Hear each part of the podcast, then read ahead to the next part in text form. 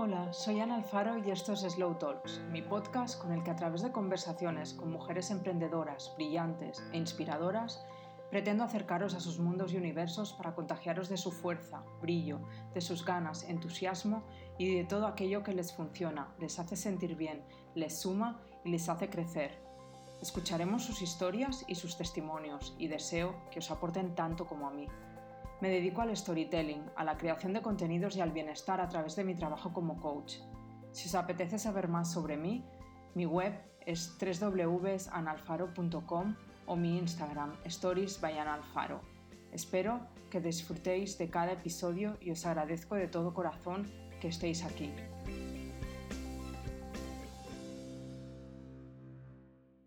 Hola, muy bienvenidas a un nuevo episodio de Slow Talks. Me estaréis escuchando entre el mes de mayo, junio. Aún no tengo muy claro cuándo saldrá este podcast, pero sea un mes o sea el otro, sinceramente son dos meses preciosos para mí. Adoro la primavera y estos meses son siempre una delicia. Bueno, antes de adentrarme, ¿qué tal estáis? ¿Cómo habéis estado estas semanas desde el último episodio? Os he compartido en las últimas conversaciones un poco más sobre mi propio proceso, principalmente relacionado con mi emprendimiento y con mi negocio, algunas de las dificultades o de las piedras en el camino que una se encuentra a lo largo del proceso, las creencias con las que una se va topando, bloqueos, maneras de enfrentarse y de trabajar en todo esto y cómo de importante es hacer un cambio en esta mentalidad que nos está limitando de algún modo para poder apostar día a día en aquello que deseamos.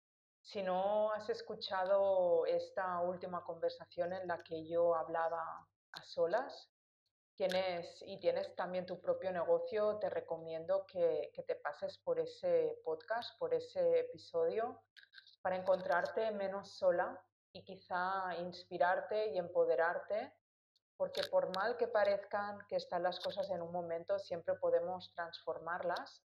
Y justo de eso, de transformación, es de lo que vamos a hablar hoy.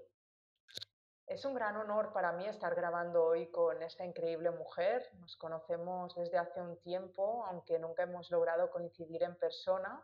Estamos grabando ahora a la distancia, yo en Lisboa, ella en Estados Unidos y a lo largo del tiempo he ido viendo toda su evolución, su crecimiento imparable y es por eso que, que sentí que sin lugar a dudas debía también estar por aquí.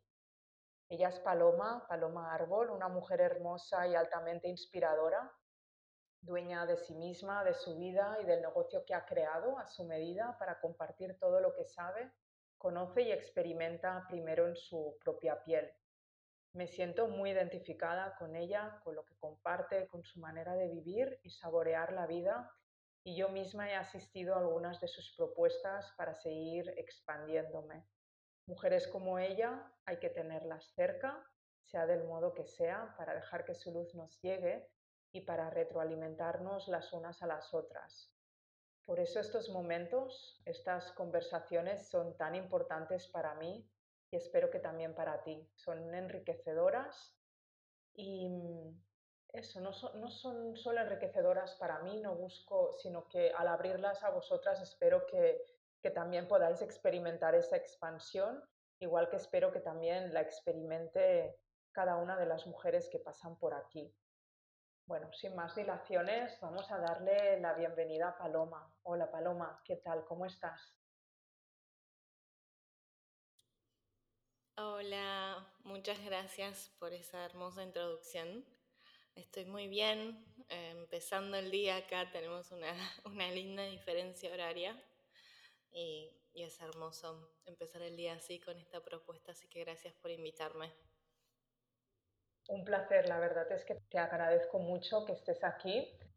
La verdad es que va a ser un placer poder estar hablando durante los próximos minutos y saber un poco más de ti Nada, antes de empezar quería dejarte a ti el espacio ¿no? y el turno para que, para que te presentes, para que nos expliques quién es Paloma, quién es esa mujer que, que vemos y que seguimos y de, de quien queremos aprender. Me encanta una frase tuya antes de darte paso que dice, el llamado de mi corazón no cabe en un currículum ni en una bio, es súper potente. Bueno, ahí, te dejo, cuéntanos.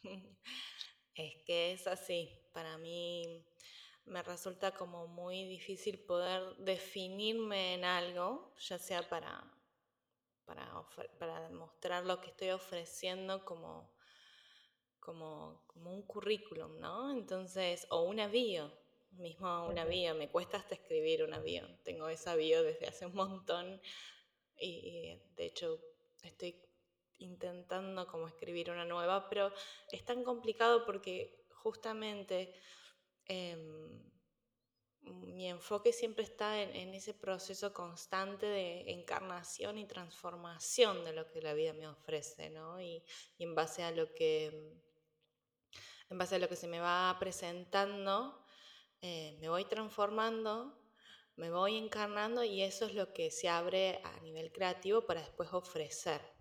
Mm, entonces a la hora de, poder como decir qué hago, podría como, como eh, meter un poquito un pie en el coaching, un pie en el mentoring, un pie en el diseño, ¿no? En un montón de cosas, pero no necesariamente decir, bueno, yo hago esto, ¿no? Porque es tan es como una composición de un montón de cosas que fui explorando y que están en constante eh, movimiento y cambio, ¿no? Entonces, es un trabajo y esto también eh, está bueno como para que lo escuchen las mujeres o, bueno, las oyentes tuyas que, por ahí les cuesta como poder definirse en, lo que hacen o en lo que quieren hacer. Em, durante mucho tiempo Mm, me quedé trabada en eso, en querer definirlo, en vez de como darle causa a mi creatividad, ¿no? Y, y, a partir de ahí como establecer más confianza en lo que doy.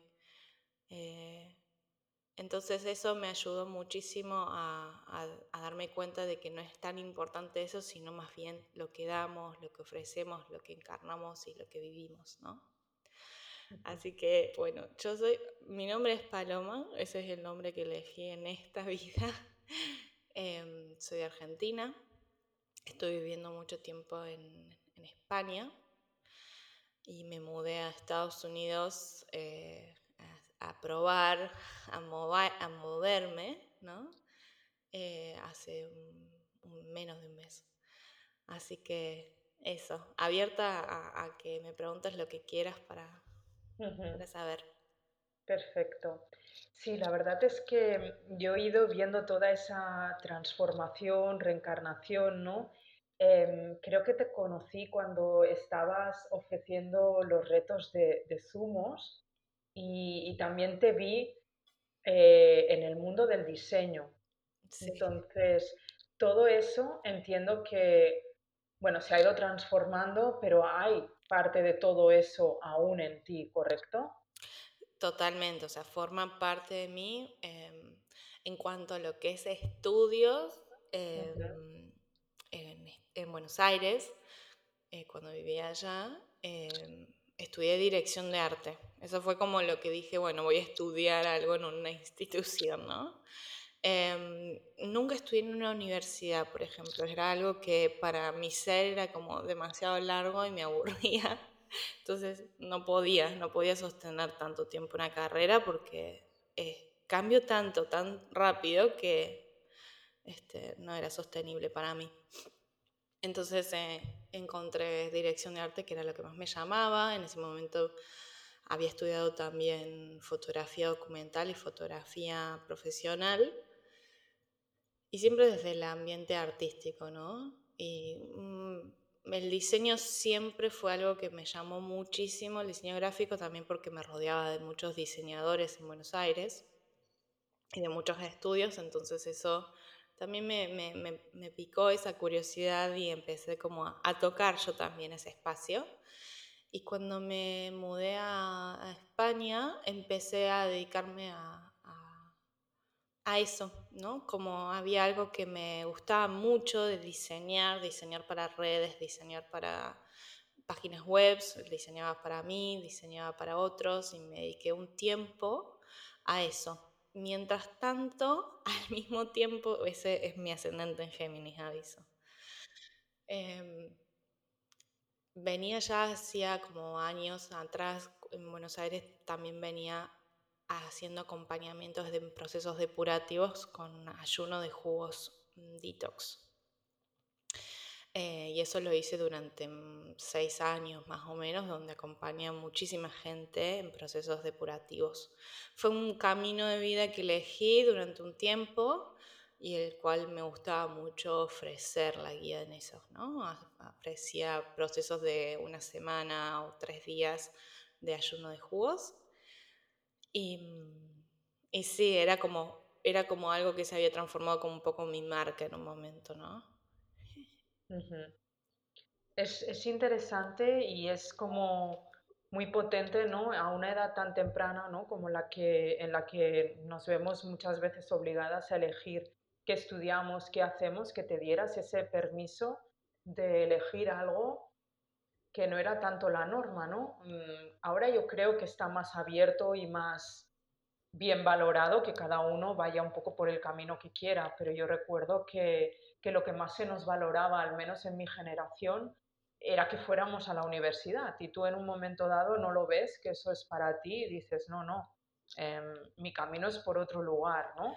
Claro, el tema es que nací en una familia en donde mis padres como que, así como muchos padres, como más la norma, digamos, es que un padre quiere que un hijo estudie en una universidad, una carrera que les dé dinero, ¿no? Como medicina, administración de empresas, lo que sea.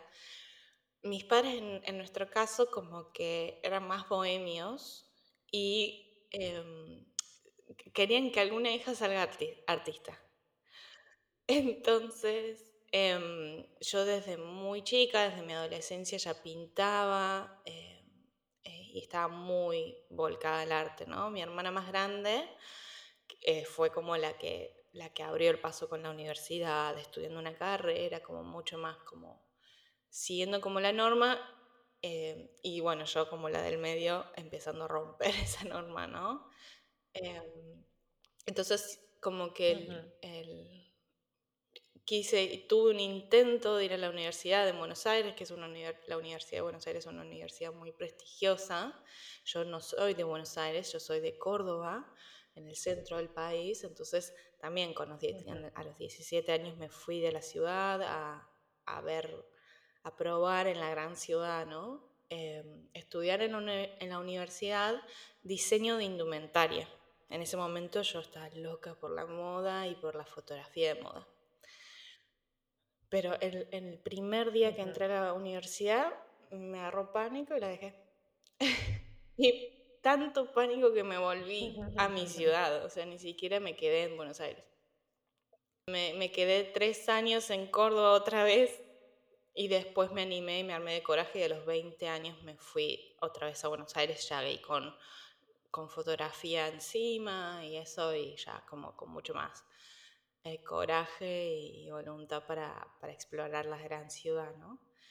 Estudié producción de moda un poco eh, hasta que entré en la Semana de la Moda en, en, Buenos Aires, en Fashion Week, y, y, ahí vi todo el mundo de la moda detrás, ¿no? Y no me gustó nada, pareció muy estresante y ahí dejé y fui directo a, a dirección de arte, pero siempre fue como desde un apoyo de mi familia en el que como ellos estaban muy orgullosos que yo siguiera con la fotografía.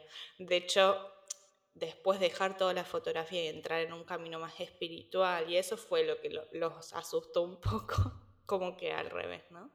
Pero mm, me resulta, bueno, uh, veo algunas similitudes, ¿no? Entre nosotras me has hablado de este ascendente Géminis, ¿no? Con, con este mezclar unas cosas, las otras, estar haciendo varias cosas al mismo tiempo esa atracción por, por, el diseño, por la belleza, por la moda. Yo estuve cinco años también en el sector moda y, y, también estuve en esa parte de atrás, ¿no? Y viendo todo el backstage y todas esas otras cosas que se movían que no eran las aparentes. Y, y no es por desprestigiar al sector, es decir, yo, al menos en mi experiencia, aprendí muchísimo, evolucioné y crecí pero claramente no era mi lugar, como tú has expresado que no era el tuyo, ¿no? Y, y es buenísimo cuando, cuando una lo ve y se da ese permiso del que hablábamos antes para elegir otros caminos, otros lugares. Em, también con lo, con lo, de los jugos ¿no? que mencionabas, ahí ya se empezaba a ver un poco em, esta figura a la que ya estamos muy acostumbradas de ver en ti, de, de, persona que está acompañando a otras personas, ¿no? Ahí ya acompañabas y es lo que a día de hoy estás haciendo. Claro, sí, porque eh, todo el camino espiritual que se me abrió a mí después de un proceso de, esa noche oscura del alma que viví en el 2014, 2015, este, em, yo tenía muchas ganas de vivir en Barcelona, en, Europa, y lo intenté en el 2014 venir ir, perdón, yo sigo todavía en, España. Eh, intenté ir eh, y por amor eh, me volví a Buenos Aires, ¿no? Porque la persona con la que estaba en ese momento no se animó a dar ese salto. Entonces ese volver me dio muchísima frustración y entré en una depresión muy grande y eso fue como la gran contracción previa a un nuevo nacimiento en mi vida, ¿no? Que, que siento como que todos en algún punto vivimos esas, esas historias de vida, ¿no? Donde eh, algo sucede que nos, nos, contrae tanto al punto de decir, bueno, no puedo vivir más así. En mi caso fue un poco esa situación con mi pareja y el estilo de vida que estaba teniendo que no me daba felicidad. Se me abrió todo un mundo espiritual a una mujer que era completamente atea, no creyente, no creía en Dios, no creía en nada de eso y además era muy soberbia con, con toda esta con todo este mundo, ¿no? Como que hasta me reía, era muy cínica. Em, pero justamente em, el hecho de, no poder apoyarme en algo más grande que me pudiera contener, que me pudiera dar como esperanza y fe, me hizo darme cuenta que estaba muy sola en esto. Y ahí es cuando apareció como, como ese gran llamado a despertar esa parte de mí que fue a través de la medicina de las plantas y que, y que eso, bueno, me abrió todo un espectro nuevo de cómo ver la vida y me generó mucho deseo de escribir. Entonces empecé a escribir mucho. En ese momento no había Instagram o no, no se usaba. Entonces eh, usaba Facebook y escribía, escribía en Facebook y entonces la gente empezaba a leer y a, y a conectarse con eso, ¿no? Eh, y de a poco me, fui un tiempo a, Brasil por la medicina de las plantas y en ese, en ese tiempo, fueron unos dos meses y medio, em, me llegó un llamado muy fuerte a dedicarme a la alimentación consciente. Y empecé a ayunar, y empecé a acompañar y empecé a dar clases de alimentación consciente. Y eso fue como mi, mi apertura a emprender sola, ¿no? Volví a Buenos Aires y empecé a emprender así, con alimentación consciente, y tenía el sueño de abrir un restaurante vegano, puertas adentro, y lo hice en mi casa. Eh, y tuve un restaurante vegano de comida gourmet vegana.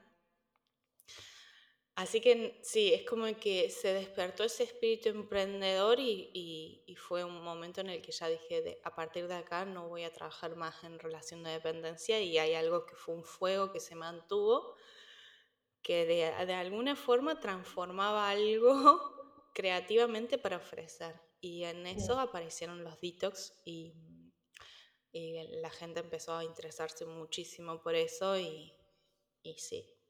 Mm, Sí, esta, esta, este fuego emprendedor nació en ese momento y, y, de ahí ya es imparable, ¿no? Algo que digo en muchos casos es que una vez te has lanzado es muy difícil volver atrás, ¿no? Es decir, siempre hay la opción, obviamente todos podemos, pero cuando has descubierto el mundo del emprendimiento y cómo tú puedes gobernar y dirigir eh, tu día a día, ¿no? Y crear constantemente una realidad acorde a lo que tú quieres y necesitas, es, muy difícil eh, que tu alma, que tu estructura quiera volver atrás, ¿no? A esa relación de dependencia que tú decías. Exacto, sí. Mm. Y en estos momentos seguías entonces en Buenos Aires. ¿En qué momento regresas a España y ya te instalas durante un largo tiempo, hasta ahora que has ido a Estados Unidos? Eh, cuando estaba eh, en el 2018, mm, principios del 2018, en enero, me fui de viaje a Perú. Y en, en el medio del Valle Sagrado, en el Altiplano, en, el- en las montañas maravillosas que hay ahí, donde realmente uno va y tiene una búsqueda de visión maravillosa, donde se, se presenta mucho el horizonte de- del que quiere uno. Y en ese horizonte mío sentí mucho deseo de mudarme a los Pirineos eh, catalanes. No sé por qué. O sea, no, ni conocía ni sabía qué era, pero sentí un llamado de ese lugar.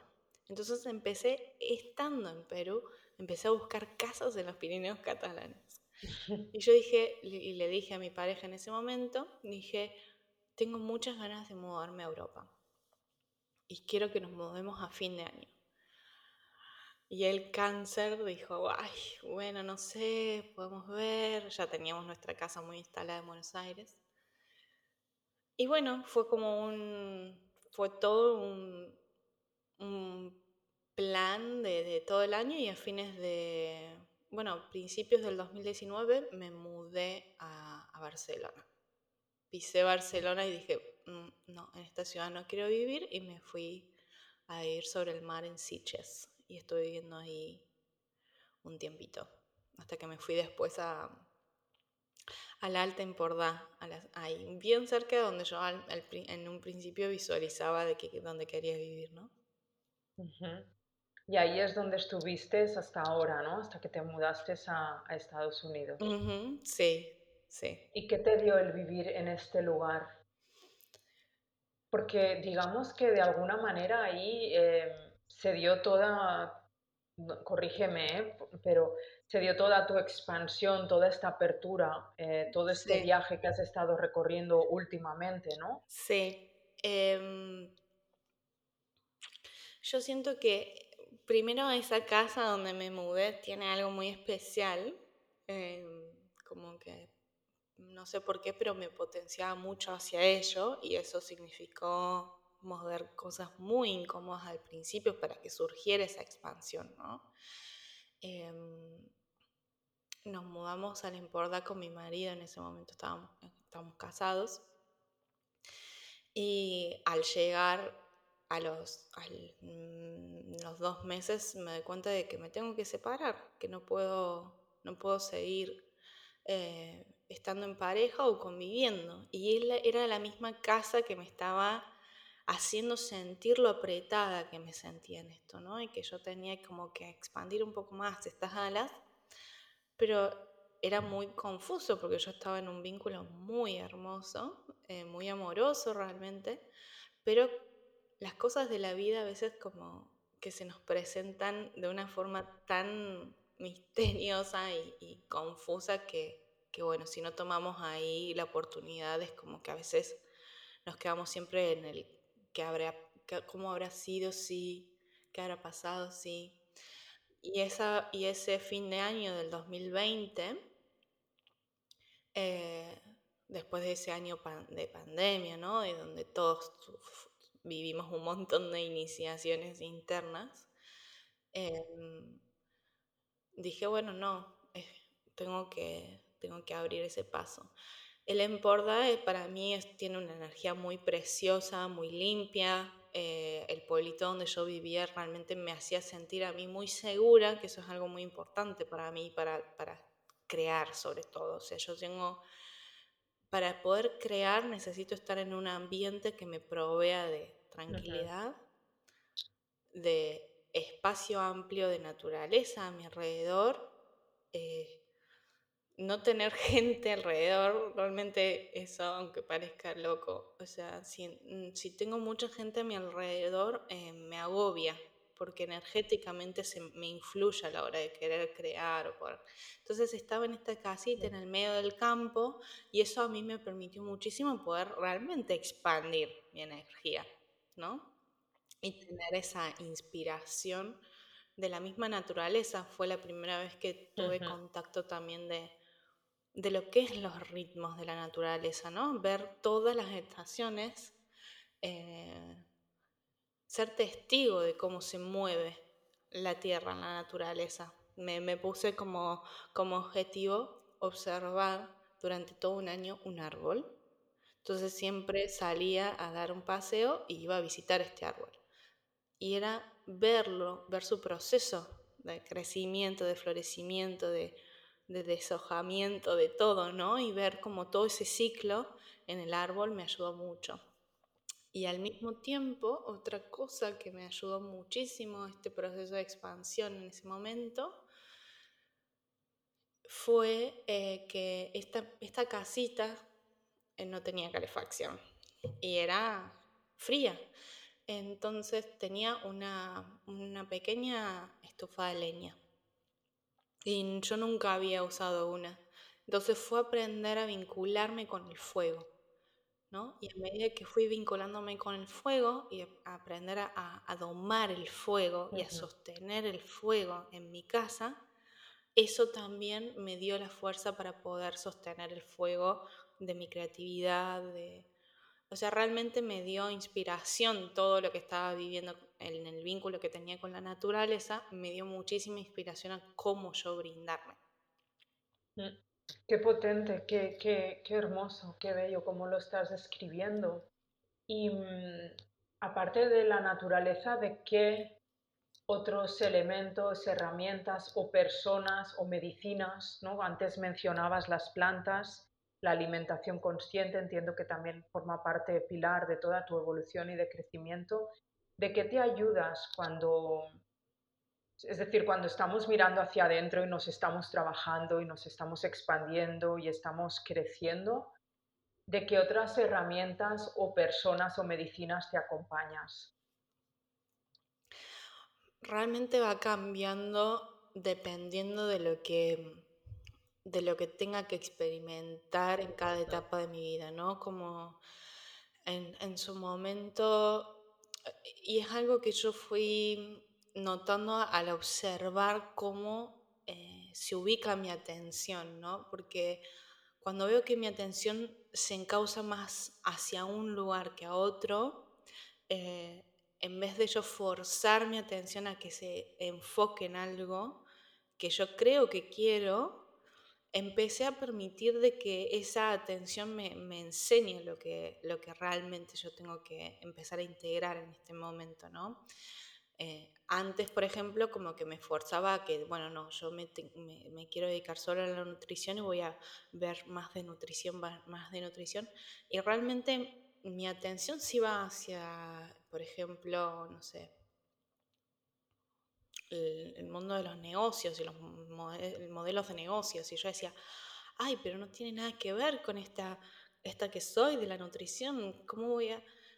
Y cuando empecé a soltar como esas exigencias del ego, en donde quería construir sí o sí un formato fijo de que yo soy esta y presento esto, y empecé a permitirme de que esa atención me vaya mostrando de que era momento de abrirme a una nueva etapa, a un nuevo eh, camino, y ahí iban apareciendo personas como mentores o personas que me inspiraban y que realmente captaban toda mi atención y, y despertaban ese fuego en mí, ¿no? Y yo después veía si eso era más para algo interno y un proceso interno nada más, o para algo que se estaba despertando creatividad, como que puedo tener un discernimiento en que si mi atención se va porque necesito algo de procesar internamente y es algo íntimo, o si mi atención se va porque tengo que integrar y aprender de ciertas herramientas porque eso despierta una creatividad de servicio en mí, ¿no? Te, sí, y te, te, bueno, a raíz de irte siguiendo, de irte leyendo, de irte escuchando, hablas mucho de, de lo importante que es trabajar con, con ciertas personas, ¿no? A lo largo de tu evolución y como es algo que, que no dejas de hacer, que de hecho esta semana explicabas, ¿no? Que habías vuelto a comprometerte con otro proceso, con una, con una mentora cuán importante es para ti eso, ¿no? Ese, ese compromiso que una toma consigo misma y con su propia evolución, sobre todo para, para quienes nos están escuchando, ¿no? Que, que a veces la persona no está lista para tomar ese compromiso o dar ese paso, pero sigue en la queja, en la queja de que su vida, de que su realidad no está como quisiera pero está ahí, ¿no? En ese punto en el que no se lanza a trabajar con alguien o a utilizar las herramientas que ya tiene a su disposición y emplearlas por sí sola. Hay ese bloqueo, esa resistencia, esa no disciplina todavía y compromiso.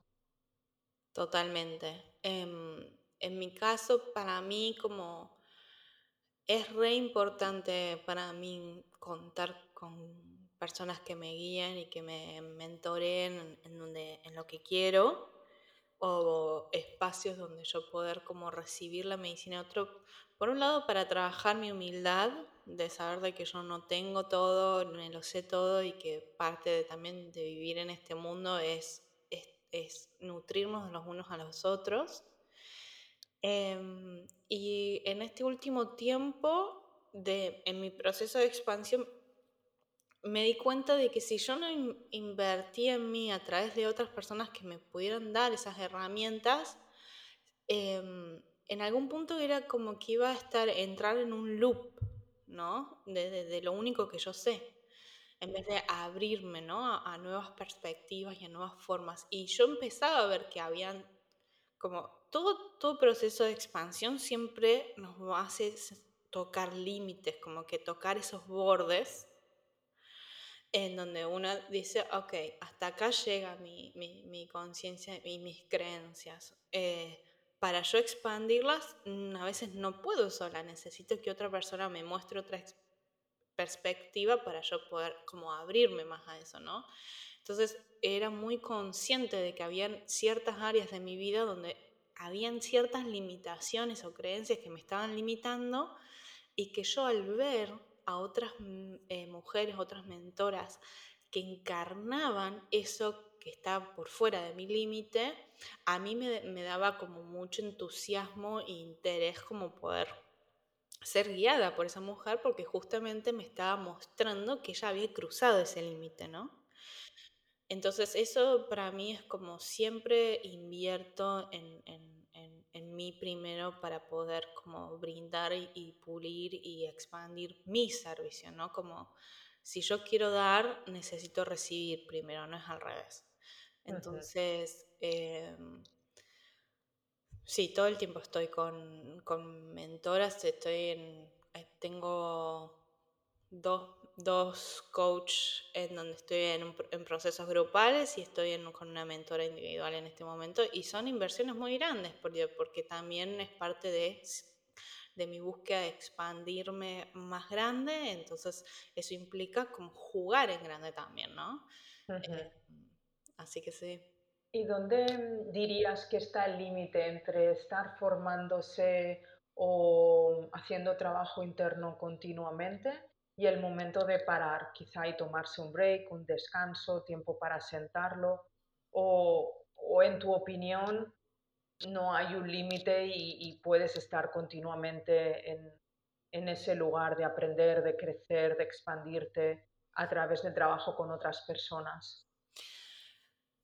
Yo siento como que, mm, em, como que eso va, van juntas los procesos, ¿no? Como em, pero porque es la forma en la que, en la que yo abordo la vida, ¿no? O sea, mi vida, más allá de que sea esté en un proceso con un mentor o no, la vida misma es mi mentora, ¿no? Mi primer mentor es la vida. Entonces, no hay, o sea, con, esa, con la vida nunca, nunca paro ese proceso de aprendizaje, ¿no? Es todos los días, ¿no? Me lo tomo así, todos los días aprendo de algo, integro algo, me encuentro con algo. Em, pero al mismo tiempo siempre hay un espacio de integración, de, descanso, de, pausa, ¿no? Como que es algo que va junto, que van, van acompañándose. Eh, no siento como que hay que estar todo el tiempo formándose. Formándose. Para mí, para mí si uno se, se, enfoca en que quiere formarse en algo, en, desde mi perspectiva, la, la, la, formación tendría que estar puesta en vivir 100% la propia vida, ¿no? Con todo lo que la vida te ofrece eh, cada día, ¿no? Como que cada día se presentan situaciones en tu vida que uno tiene que aprender a manejarlas, desde lo más doméstico y cotidiano hasta lo más complejo que pueda parecer de la nada Total. en un día, ¿no?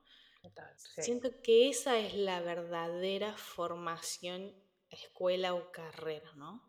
Después que nosotros estemos estudiando algo específico, es como que eso es bastante momentáneo y pasajero, ¿no? Como que es de algún momento de nuestra vida, no es lo que va a marcar nuestra vida.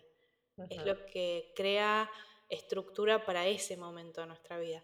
Pero la formación constante es la de la vida misma, ¿no?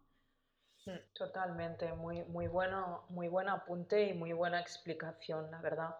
Eh, no quiero pasar a la siguiente pregunta sin desviarme de algo que acabas de mencionar ahora hace unos segundos, ¿no? De ese darte a ti misma primero, ¿no?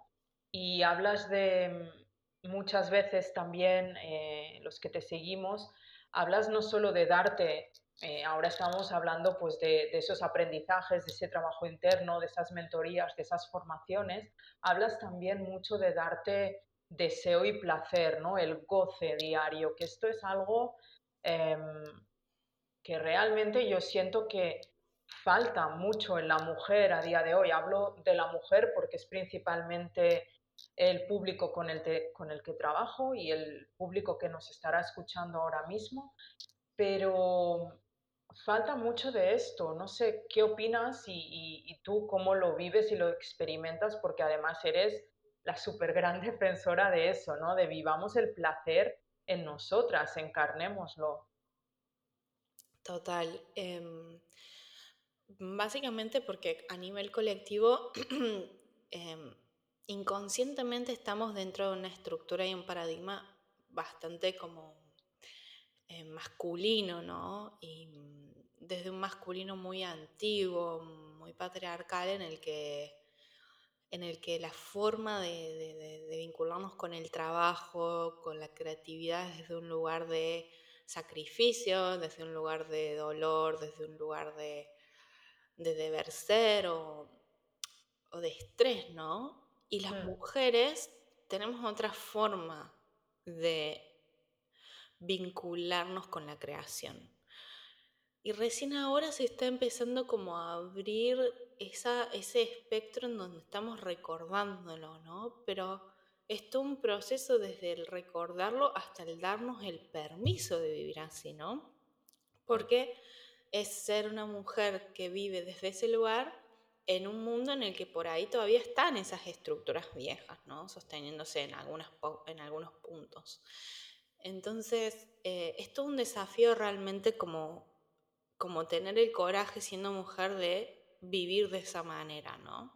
Porque al principio se juegan como muchas voces internas que, que responden a lo viejo y que generan como estos miedos, estas limitaciones en, no vivirlo desde así, o, o, o, la idea de que, de que si nosotros nos enfocamos en placer, vamos a perder tiempo, perder dinero, como que hay que estar sentada en el escritorio trabajando las 24/7 para porque eso es el trabajo, ¿no? Y esa era la forma en la que yo pensaba también y me pasaba horas sentada al frente del ordenador y decía, pero es que no tengo nada que hacer acá al frente del ordenador, porque la creatividad no me está saliendo.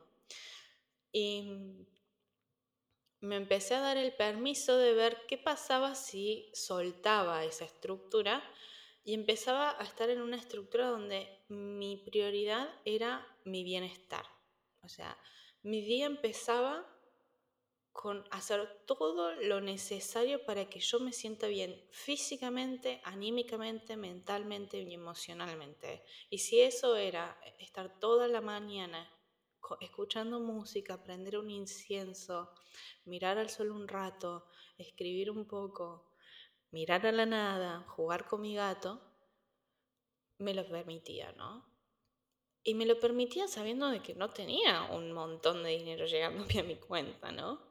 pero fue un trabajo de empezar a confiar de que a partir de eso sí iba a, iba a empezar a nacer algo nuevo, ¿no? Y claro, empieza a abrirse la creatividad ahí. Empieza a abrirse la creatividad y la creatividad que está más alineada a lo que realmente valemos nosotras, ¿no? Porque le estamos dando valor a nuestra vida, empezando nuestro día con lo que realmente necesitamos. Esto que dije hace un ratito que es, yo necesito recibir antes de dar, Siento que eso, si quieren hacer un highlight ahí, háganlo. Porque es re importante como base de vivir desde ese lugar, desde el gozo, ¿no? O sea, si yo no hago estas cosas para mí, ¿desde dónde voy a dar? ¿No? Totalmente. Y eso va a darse, va a reflejarse en, en la calidad de mi servicio. ¿No? Sí, esto es un gran shift, ¿no? Esto es un gran cambio de perspectiva que, mm, que, has vivido tú y experimentado tú en primera persona y que después vuelcas continuamente, ¿no? En tus espacios, en tus contenedores y que para, transmitir, para que realmente se sienta, se encarne la mujer o, o, el público en general que te sigue se lance a ello, ¿no? Se, se lance también a probarlo, a experimentarlo, a permitírselo. Esto es, es esencial. Totalmente. Y mm, entonces a partir de ahí empecé como a, darle como mucho más valor a esos espacios y me empecé a dar cuenta de que de repente en la semana me, mm, trabajaba, no sé, cinco horas en toda la semana y que era más que suficiente y que encima ahí empezó ese shift grande de expansión donde me di cuenta, ah, estoy trabajando cinco horas nada más en la semana, quizá una hora por día, y estoy ganando el triple de lo que ganaba cuando estaba 10 horas sentada al frente del ordenador, eh, teniendo los burnouts más grandes de mi vida para nada.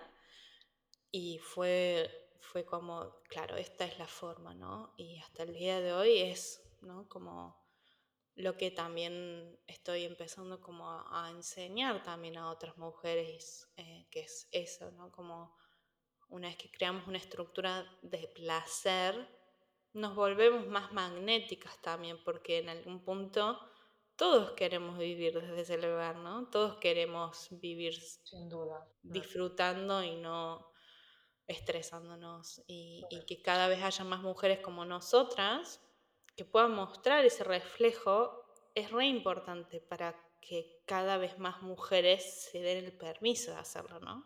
Mm.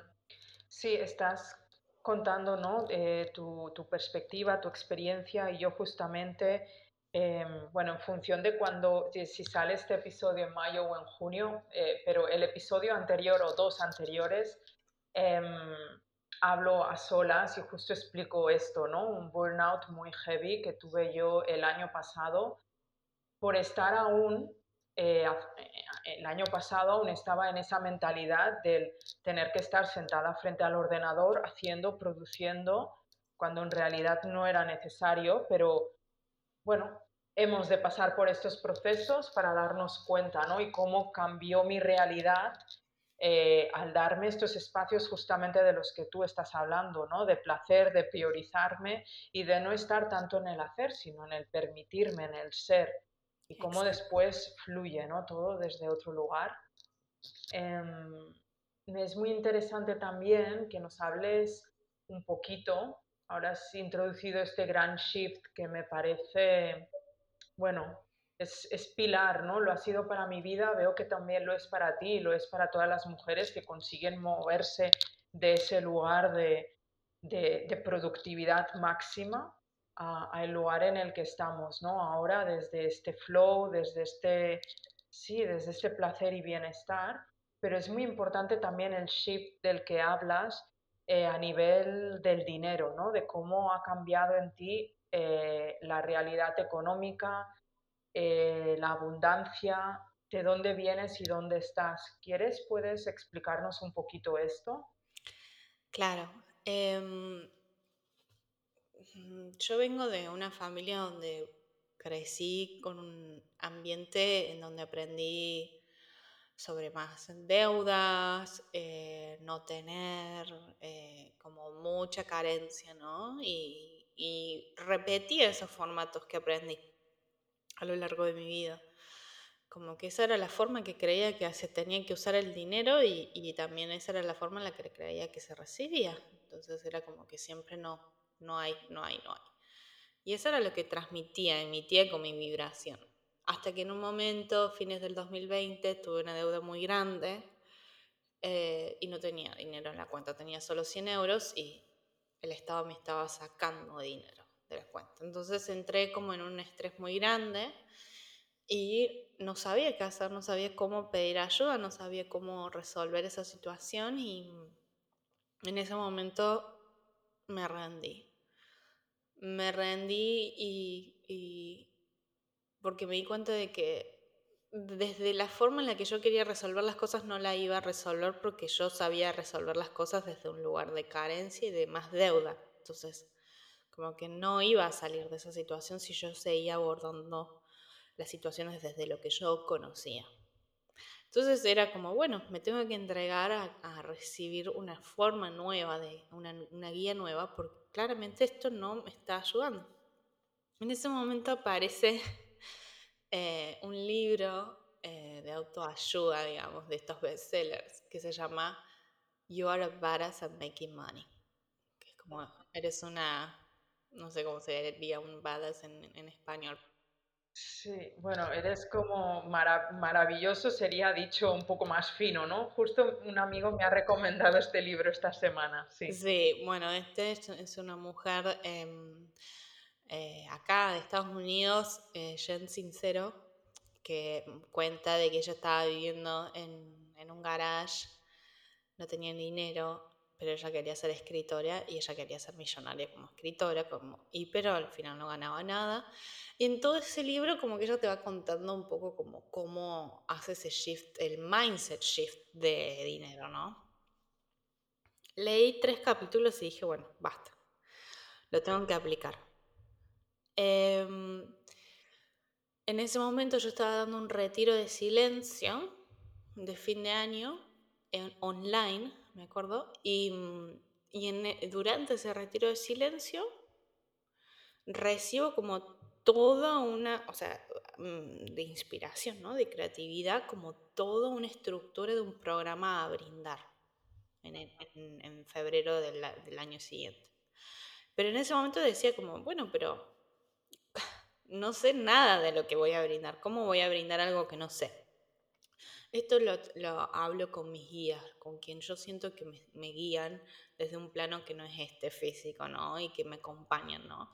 Entonces, yo le decía a mis guías, pero ¿cómo voy a brindar esto si no, si no, no sé? O sea, y ellos me decían, no te preocupes porque desde este momento hasta el momento en que vos lo lances vas a vivir una serie de transformación que te va a permitir brindarlo. Confíame, decían. Y yo, ay, bueno. Me, me abrí confiar porque no tenía otra opción. Y fue así como empecé a todas las mañanas a caminar, a anclar una energía nueva, a hacer un shift de mi personalidad, a hacer un shift de mi ego, a hacer un shift de mi mentalidad, eh, a sostener, sostener, sostener esa visión que, que, salí de esa deuda, de salir de, de tener 3.500 euros de deuda a pasar a tener 7.000 euros en menos de un mes. 7.000 euros plus, ¿no? O sea, no 7.000 euros de deuda.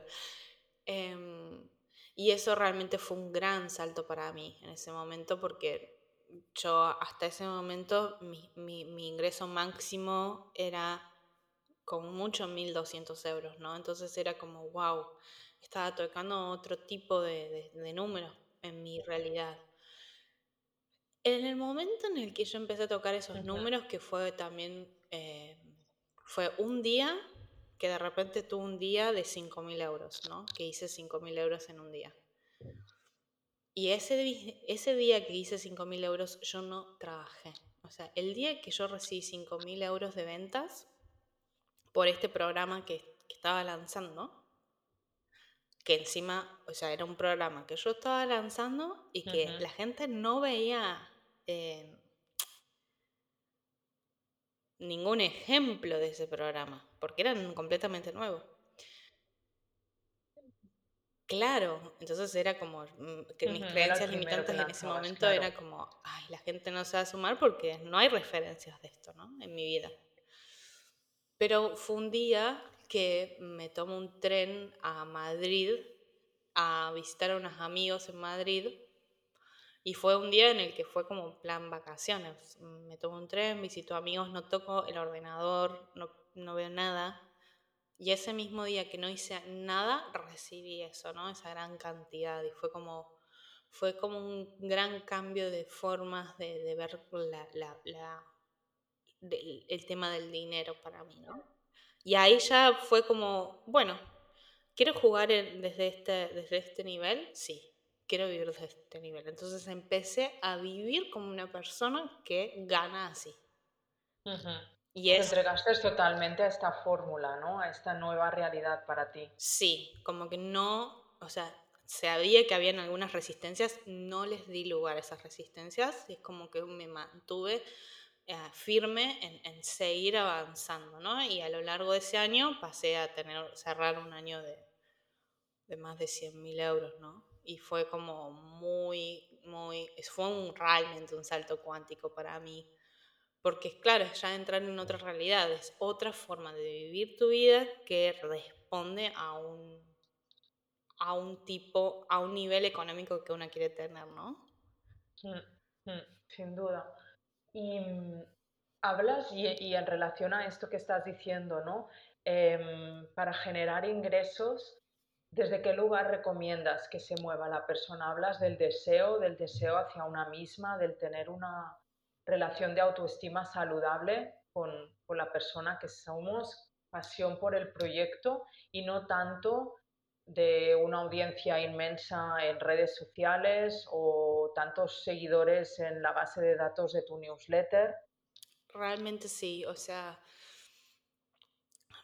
yo con el paso del tiempo me di cuenta de que no es eh, relevante realmente la cantidad de followers o eh, la cantidad de gente que tengas en el mailing list. Realmente, o sea, son estrategias de marketing que funcionan dependiendo de- del público a, a quien una quiera como vincularse, ¿no? Para mí en, en el tema de negocios como que es re importante saber que una sepa a quién le habla, ¿no? A quién le quiere hablar, a quién quiere darle ese servicio. Esta creatividad que yo estoy recibiendo, ¿para quién es? ¿No? Como eh, cuando uno tiene realmente un deseo de involucrarse con las personas, eso se transmite, ¿no? Muchas veces como que nos quedamos como emprendiendo desde un lugar de niños en el que en realidad lo que queremos es atención, pero no es que queremos involucrarnos con las personas. En realidad lo que queremos es que nos den, no dar.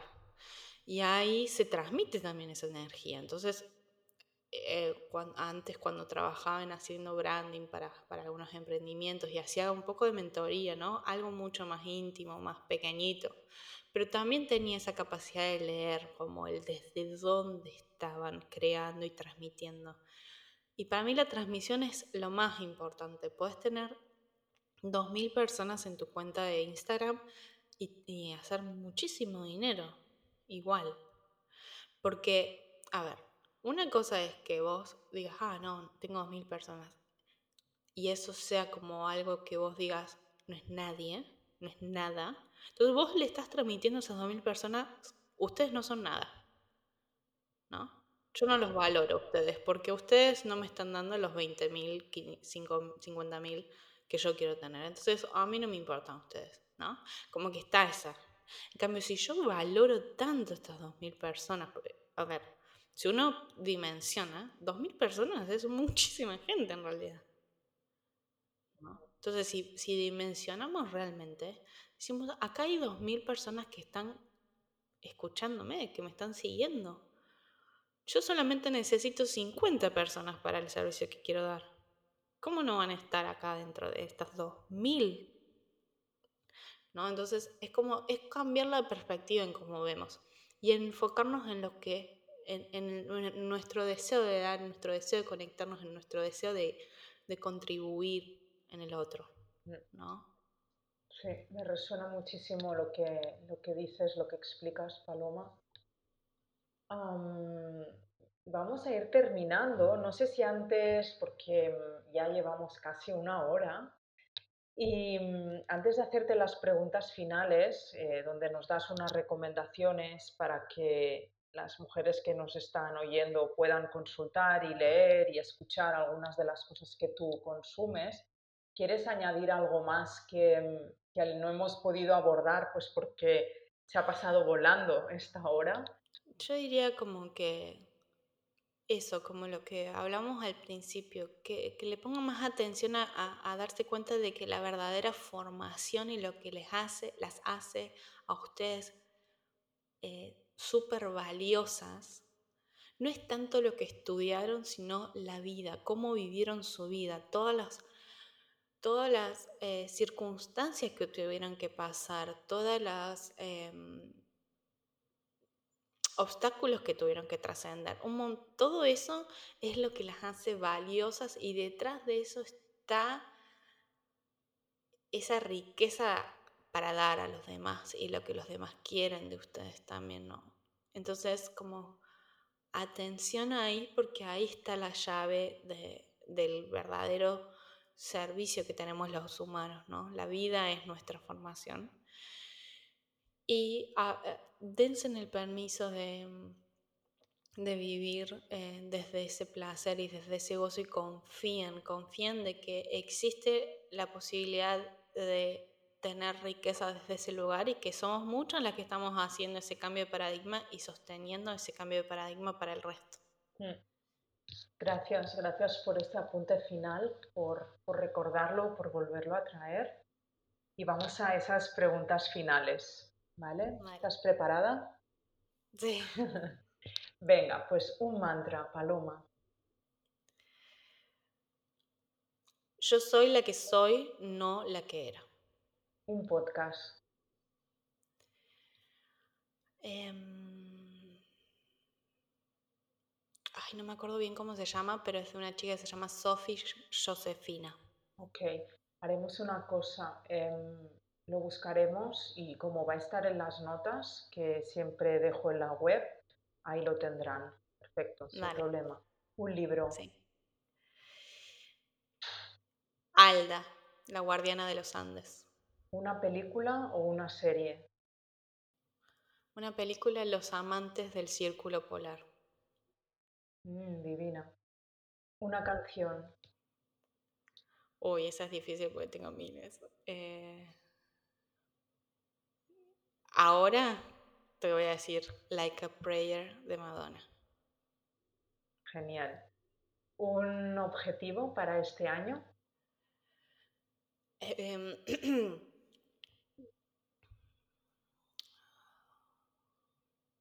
posicionar mi, mi, negocio en Estados Unidos. Perfecto. Pues hasta aquí, Paloma. Hasta aquí ha llegado nuestra conversación. Muchísimas gracias. Un placer. Gracias a ti por este tiempo, por abrirte y compartir de ti. Siempre es, un placer estar cerca. Y, ojalá pronto podamos coincidir en persona. no sé el mundo donde nos reunirá, pero te oía el otro día hablar maravillas de San Francisco. No he estado nunca pero yo estoy en Lisboa, que es la ciudad europea, o sea, el San Francisco europeo le llaman. Ah, sí. Sí, con el puente, con las subidas, con las bajadas, con los tranvías. Em, entonces, bueno, no sé si será San Francisco, Lisboa, el Empordà, pero espero que coincidamos en algún momento en real life. Totalmente, sí, así será, así será. Muy bien. Bueno, pues nada, un abrazo muy fuerte, querida. Muchas gracias. Gracias. Y un abrazo también a todas vosotras. Gracias por acompañarnos y estar ahí cada mes. Espero que hayáis disfrutado de este tiempo y me despido hasta el próximo capítulo. Hasta pronto, chicas.